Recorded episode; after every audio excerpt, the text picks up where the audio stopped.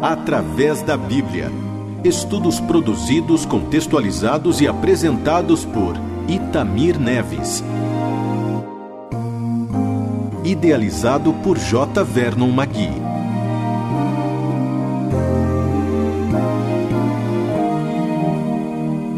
Prezado amigo, no nosso último programa iniciamos o estudo do capítulo 24 de Gênesis. Ali nós temos o relato da ordem de Abraão para o seu servo Eliezer para buscar uma esposa para Isaac em meio aos seus parentes lá na Mesopotâmia. Você se lembra do juramento que Abraão pediu que Eliezer fizesse? É certamente você se lembra também a maneira pela qual esse juramento era feito naqueles dias. A mão na coxa era um sinal de compromisso infalível, o que veremos em estudos posteriores, quando Jacó também pediu que seu filho José lhe assegurasse que ele não seria enterrado no Egito, mas sim em Canaã. Lá nós vamos ver isso em Gênesis 47 e 29. Conversamos também sobre a maneira sábia e dependente de Deus com que Eliezer foi cumprindo a sua missão. Ele orou ao Senhor pedindo que, através de algumas atitudes, ele reconhecesse qual seria a moça certa para Isaac. Você deve se lembrar também que mencionamos o encontro com Rebeca e a comprovação de que ela era a indicada. Lembra-se de que Eliezer orou novamente ao Senhor agradecendo pela resposta, demonstrando também ele ser um homem temente a Deus? E a abordagem de Labão, irmão de Rebeca?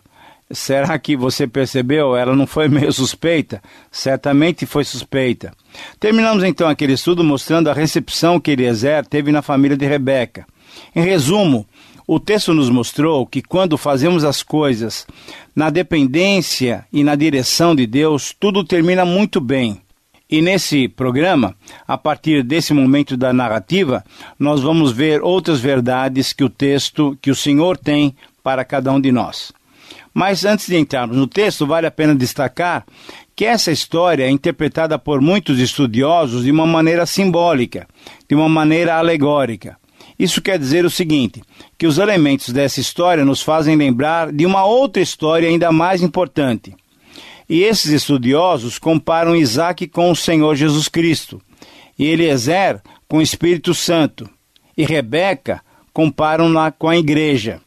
E assim como nos personagens dessa história, Isaac, Rebeca e Eliezer uh, são comparados com outra história, e a história é a seguinte: Jesus, sendo noivo, espera pela igreja, enquanto o Espírito Santo a prepara e a qualifica para o futuro encontro, para o futuro casamento. São símbolos interessantes através dos quais podemos fazer aplicações espirituais. Mas certamente, quando estudamos e meditamos na narrativa que envolve os personagens históricos, nós também temos lições importantes para as nossas vidas. Muito bem. Na sequência do texto, encontramos a gentil recepção da família de Rebeca ao servo de Abraão, ao Eliezer. Eles lhe ofereceram um jantar reconfortante, mas a sua reação foi tremendamente surpreendente. Eliezer não queria comer antes de expor o seu propósito. Eliezer estava preocupado com o assunto que o trouxera até ali, que o levara até ali. E a comida não podia ser saboreada devidamente, senão depois que eles pusessem tudo muito claramente diante da família de Betuel. A sua presença ali tinha uma finalidade específica. Ele não podia descansar enquanto não cumprisse a sua tarefa. As palavras literais do versículo 33 foram as seguintes: Eu não comerei enquanto não expuser o propósito a que venho. Então Labão lhe autorizou a falar. E aí, conforme os versículos 34 a 48, Eliezer narrou de forma bem completa qual tinha sido a tarefa que Abraão tinha lhe designado. Eliezer identificou-se sem dizer o seu nome. Disse apenas que era servo de Abraão, demonstrando humildade e destacando a pessoa do seu senhor, que tinha sido abençoado por Deus. O Senhor Deus tinha dado muitos bens a Abraão, seu senhor, tornando-o então um grande homem. Diz também que Deus tinha abençoado Abraão e Sara, mesmo quando já idosos, com o nascimento de Isaac, sendo que Isaac agora é o herdeiro de todos aqueles bens. Ao descrever como Deus abençoara Abraão, Eliezer demonstrava também clara consciência de que toda boa dádiva que recebemos vem do nosso Deus, que é um Deus galardoador. Mas Eliezer também descreveu detalhes da sua missão e contou como Abraão o fizera jurar que não escolheria uma moça cananita para Isaac, mas que ao invés ele fosse procurar uma moça na casa do seu pai, pertencente à sua família, uma parente de Abraão e, portanto, uma parente de Isaac. Contou também a Betuel e a todos da família de Rebeca ali reunidos que Abraão tinha fé em Deus, que o seu anjo seria enviado, fazendo com que essa missão tão importante que lhe fora confiada fosse completada com êxito. Eliezer contou que se a moça escolhida não quisesse acompanhá-lo, ele ficaria desobrigado do juramento feito. Relatou que depois da viagem, ao chegar ao poço para tomar água e dar aos animais, ele orou e pediu a Deus que mostrasse claramente qual seria a moça que ele levaria para Isaac e qual seria a, a identificação por alguns requisitos que ele poderia perceber que ela era aquela moça certa. Eliezer relatou quais eram os requisitos e, e, relatou também que Rebeca tinha preenchido todos eles sem que ela, Rebeca, soubesse que estava agindo em concordância em resposta à oração que ele tinha feito a Deus. Eliezer era detalhista e contou que pediu que Rebeca se identificasse no que foi atendido e aí, quando reconheceu que Rebeca era pertencente à família de Abraão, Eliezer contou também que ele ficou alegre e contou que presenteou Rebeca com as joias de ouro, o pendente para o nariz e as pulseiras para os braços. Relatou também que orou em gratidão a Deus, que lhe havia conduzido por um caminho direito, no objetivo de encontrar para o filho do seu senhor uma filha do seu parente para ser sua esposa.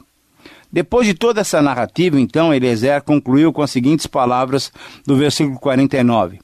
Agora, pois, se a vez de usar com benevolência e de verdade para com o meu Senhor, fazei-me saber. Se não, declarai-me, para que eu vá ou para a direita ou para a esquerda. O que Eliezer queria era uma definição. Ele queria cumprir plenamente essa etapa da sua missão. Ele queria saber se deveria continuar procurando ou se tinha achado a noiva certa para Isaac. Então, Betuel, o pai de Rebeca, que provavelmente já era bem idoso e talvez até incapacitado, e por isso deixou que o seu filho Labão tomasse a iniciativa de saudar e convidar a Eliezer e a sua caravana para o jantar, juntamente com o filho, com o Labão, ele, diante dessa narrativa tão bem detalhada do servo de Abraão, eles não tiveram dúvidas quanto a mão de Deus estava presente em tudo aquilo. E assim disseram, conforme os versículos 50 e 51. Suas palavras foram as seguintes: Isso procede do Senhor. Nada temos a dizer fora da sua verdade. Eis Rebeca na tua presença. Toma e vai-te, seja ela mulher do filho do teu senhor, segundo a palavra do Senhor. A missão de Eliezer, então, estava obtendo êxito, como sempre acontece quando nós buscamos a vontade de Deus e quando nós andamos de acordo com a Sua palavra. Quando nos baseamos na palavra de Deus, com certeza obtemos êxito. E diante da possibilidade concreta do sucesso da sua missão, Eliezer mais uma vez foi grato a Deus. Veja só, essa era a terceira vez que ele orava. E assim, diante dessas palavras que acabava de ouvir, conforme o versículo 52, ele prostrou-se em terra diante do Senhor Deus. O servo Eliezer não achou que o êxito da sua missão se devia aos seus próprios métodos, à sua inteligência ou ao sistema adotado, ou ainda até à sua própria diplomacia. Ele reconhecia que aquela boa mão, que aquela boa vitória vinha da parte de Deus. Querido amigo, será que nós temos o mesmo cuidado de reconhecer isso? Será que temos visto a mão de Deus em todos os momentos de sucesso? A gratidão a Deus e a alegria por aquilo que Ele tem feito por nós deve nos levar a expressar isso em dádivas para o nosso próximo. E foi assim que Eliezer fez. Conforme o versículo 53, nós lemos o seguinte: Ele tirou joias de ouro e de prata e vestidos e os deu a Rebeca. Também deu ricos presentes ao seu irmão e à sua mãe. Querido amigo, você percebe a seriedade com que Eliezer cumpriu sua missão? Só depois de tudo isso feito é que ele assentou-se para jantar. O versículo 54 diz: Depois comeram e beberam, ele e os homens que com ele estavam, e passaram ali a noite. Mas de madrugada, quando se levantaram, disse o servo: Permiti que eu volte para o meu senhor. Estava agora na hora de voltar. Eliezer tinha pressa em voltar após ter obtido tanto sucesso na sua missão. Mas aí o versículo 55 nos relata o seguinte: que Labão e a mãe da moça disseram: Fique ela conosco mais alguns dias, pelo menos dez, e depois irá. Ora, por razões muito justas, prezado amigo, Eliezer não aceitou aquela sugestão e disse que o Senhor, que o Senhor Deus o havia abençoado grandemente em sua viagem, fazendo-o encontrar aquela a quem viera buscar. Então, nada mais justo do que retornar rapidamente para o seu senhor com a noiva do seu filho. Se Deus o tinha dirigido até aquele momento, então ele queria completar com urgência sua missão. Deus tinha em Eliezer um instrumento eficiente para a execução dos seus propósitos. Ele foi diplomata e generoso, mas também foi firme, decidido e corajoso. A sua missão não podia ser prejudicada pela intervenção de ninguém. Eliezer disse então no versículo 56 o seguinte: Não me detenhais, pois o Senhor tem me levado a bom termo na minha jornada. Permiti que eu volte ao meu Senhor. Quando Deus está dirigindo a nossa vida, nós devemos ter muito cuidado com as interferências das pessoas, mesmo que elas sejam parentes ou amigos. Temos que manter firmeza, embora com cautela, para não ferirmos a sensibilidade das outras pessoas. Eliezer justificou-se bem, negando-se a aceitar a proposta de ficar ainda mais dez dias na casa dos pais de Rebeca. Os pais já haviam concordado com tudo a moça já havia sido entregue. Então, é, todos reconheciam que era vontade de Deus. Por que demorar mais então? Quem poderia garantir que um homem como Labão posteriormente não mudasse de pensamento e de sentimento e proporia algo diferente? Era ele quem estava falando pela família. E pelo que sabemos, ele não era uma pessoa confiável. Nós vamos verificar isso no capítulo 29, quando nós estudarmos é, essa personagem mais detidamente. E lá nós percebemos que ele era alguém que enganava as pessoas. Ele enganou Jacó. Mas, querido amigo, nós não podemos ceder então dos nossos objetivos diante das propostas mais simples e aparentemente inocentes. Eliezer expôs tudo a respeito do assunto Todos os esclarecimentos foram dados. Deus operou por meio da sua exposição.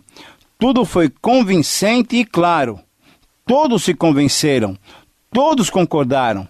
Eliezer, que era inteligente e fiel cumpridor dos seus deveres, não deixou levar-se por boas ideias, por ideias é, sentimentalistas, por qualquer interesse humano. Ele insistiu definitivamente.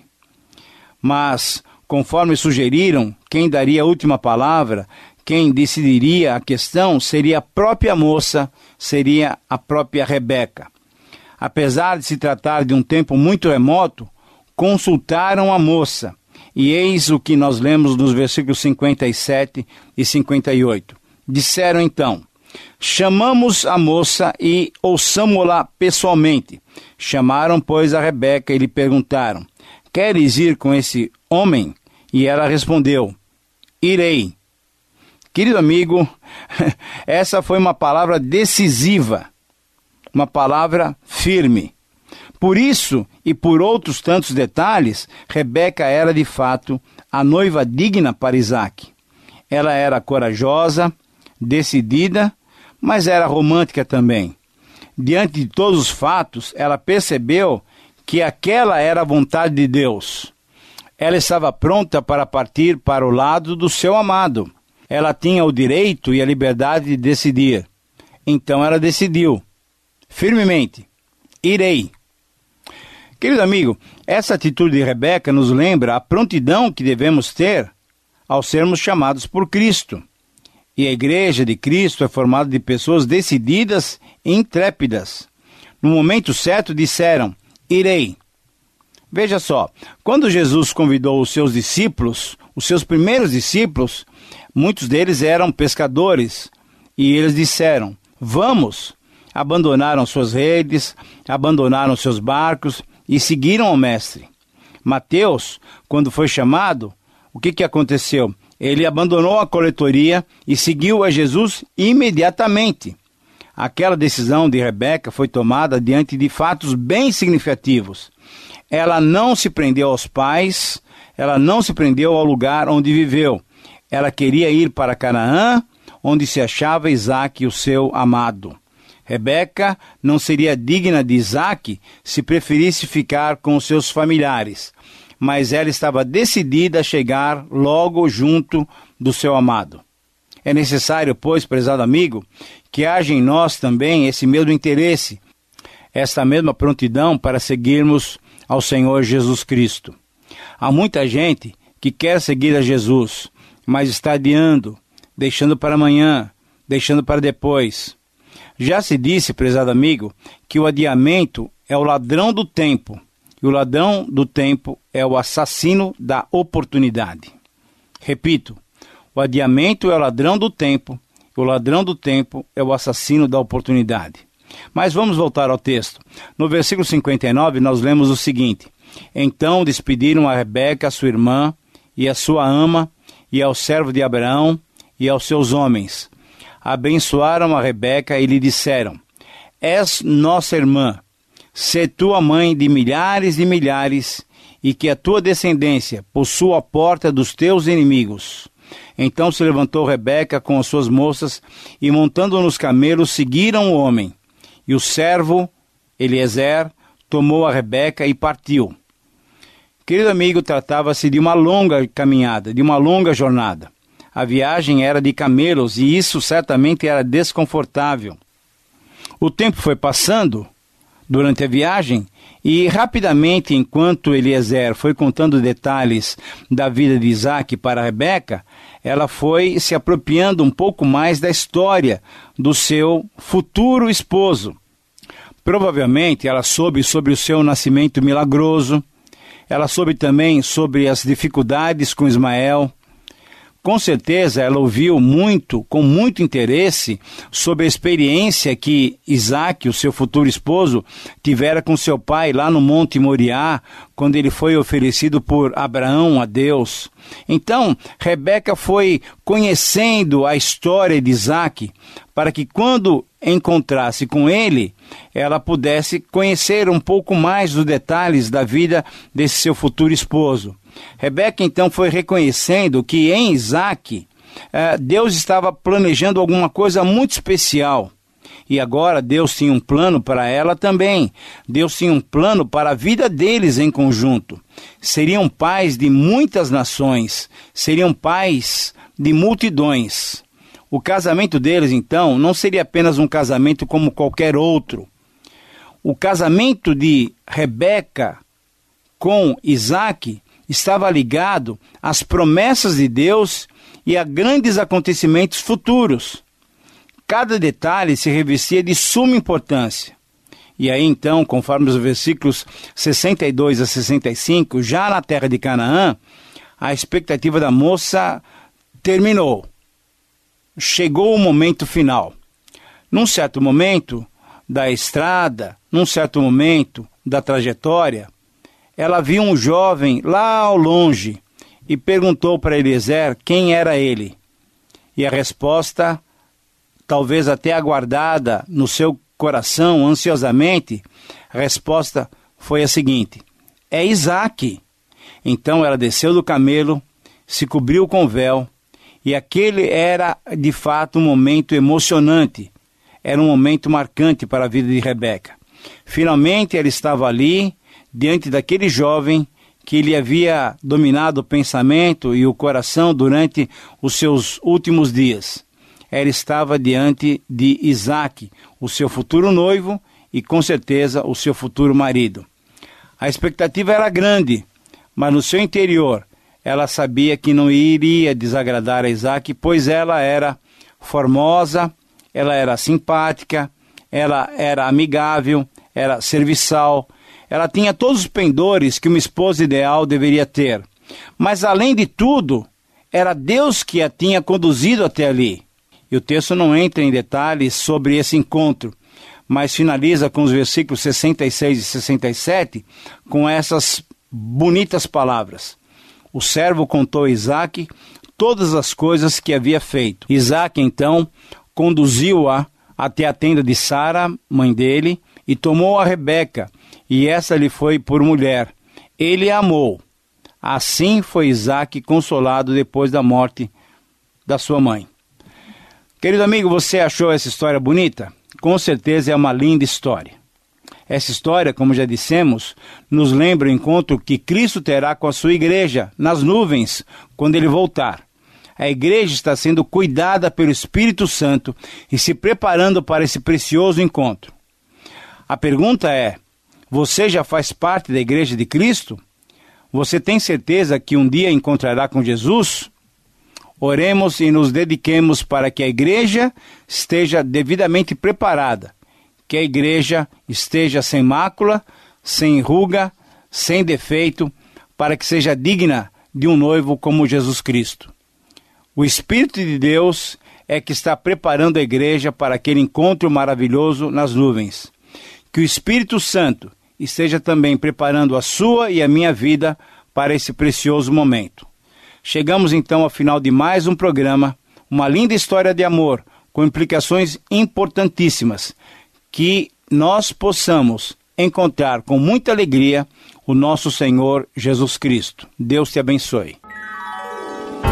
Através da Bíblia. Mais informações em transmundial.com.br